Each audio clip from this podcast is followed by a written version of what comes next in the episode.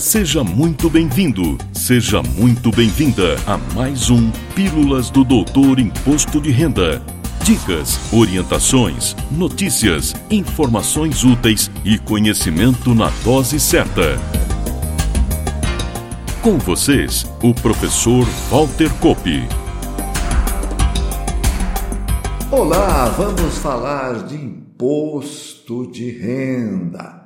E como já deve ser de conhecimento de todos vocês, em decisão colegiada do último dia 3 de junho, através de reunião online do plenário do STF, tivemos a decisão final para a ação direta de inconstitucionalidade número 5422, ajuizada em novembro de 2015 pelo Instituto Brasileiro de Direito de Família, o IBDFAM.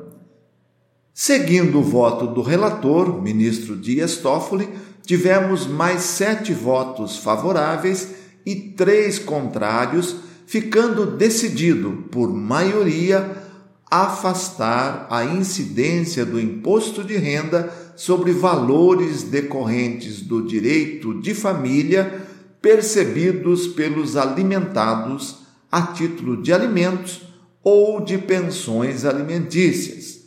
Em outras palavras, não incide mais imposto de renda sobre pensão alimentícia recebida. A decisão é bastante recente e ainda falta a chamada modulação, ou seja, se os efeitos terão validade a partir da decisão ou vão retroagir aos últimos cinco anos, respeitados os institutos da prescrição e decadência. Para os que gostam do juridiquês, será definido se o efeito vai ser ex nunc ou ex tunc.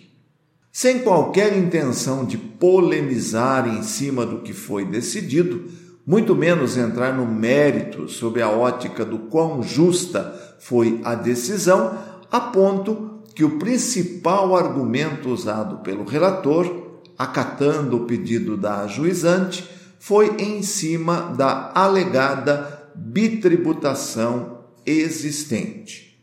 Embora a decisão tenha resvalado em outros aspectos, como a não caracterização como renda ou provento de qualquer natureza, entendendo os valores recebidos como mera entrada de valores, na minha visão, foi a bitributação que definiu os votos decisivos.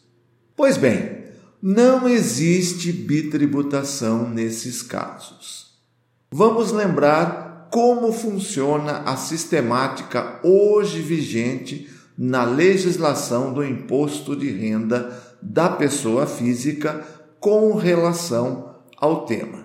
Inicialmente, devo reforçar que estamos tratando exclusivamente das dissoluções da sociedade conjugal ou da união estável, conforme as regras do direito de família, excluindo as chamadas sentenças arbitrais de que trata a Lei 9307 de 23 de setembro de 1996.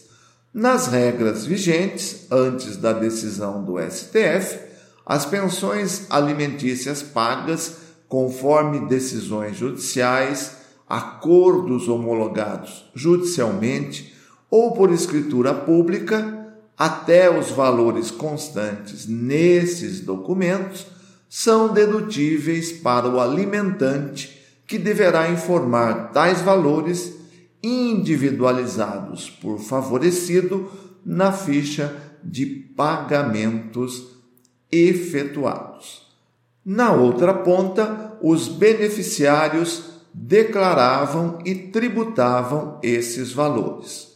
Portanto, fica claro que bitributação não é o problema existente, porque não ocorre.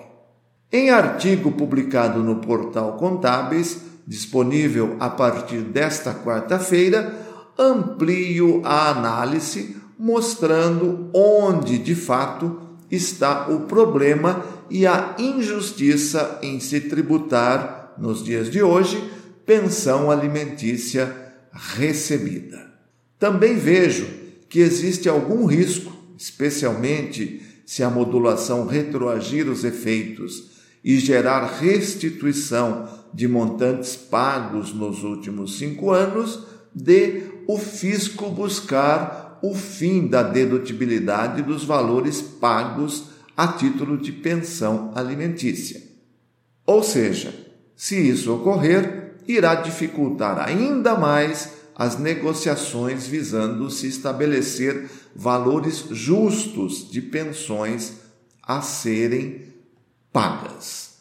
Por isso que perguntei no título do episódio se dá para comemorar. Temo que a situação possa piorar ao invés de melhorar. Mas isso é só uma opinião. Outra situação que pode ocorrer e não me condenem por essa opinião, que resulta de situações reais que encontrei nos quase 30 anos de Receita Federal, são as fraudes, ou, no jargão jurídico, evasão fiscal, onde o declarante pode usar da simulação de separações apenas para reduzir a tributação, uma vez que o valor pago a título de pensão continua dedutível, mas o recebimento do valor não é mais tributável. E antes de encerrar, respondo a uma indagação que já me foi feita com relação a quem recebe pensão e tem preenchido e recolhido o Carnê-Leão mensalmente. Quem está nessa situação deve parar de recolher? Minha resposta é que, a princípio, sim. Para todos os efeitos, desde o último dia 3 de junho, valores recebidos a título de pensão alimentícia não são mais tributados pelo imposto de renda. Assim, enquanto a modulação não for definida, os valores recebidos a título de pensão alimentícia no mês de junho cujo imposto venceria em 29 de julho, estão desobrigados do recolhimento.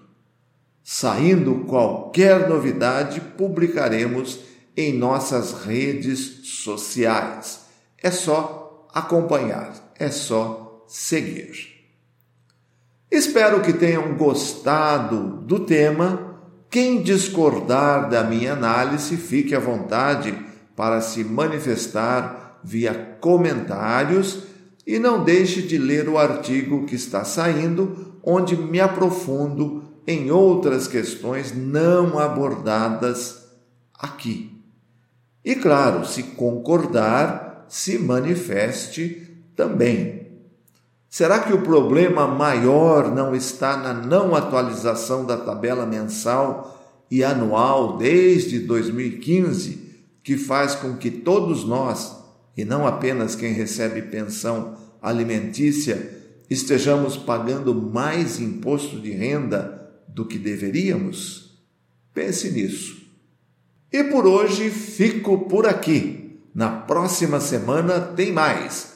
Obrigado pela sua preciosa audiência. Entre em contato e mande suas sugestões de assuntos. Valeu! Na próxima semana tem mais Pílulas do Doutor Imposto de Renda. Obrigado por ter ficado conosco. Espalhe a novidade aos amigos. Mande suas sugestões de pauta, seus elogios e suas críticas para pílulas.doutorir.com. Até lá!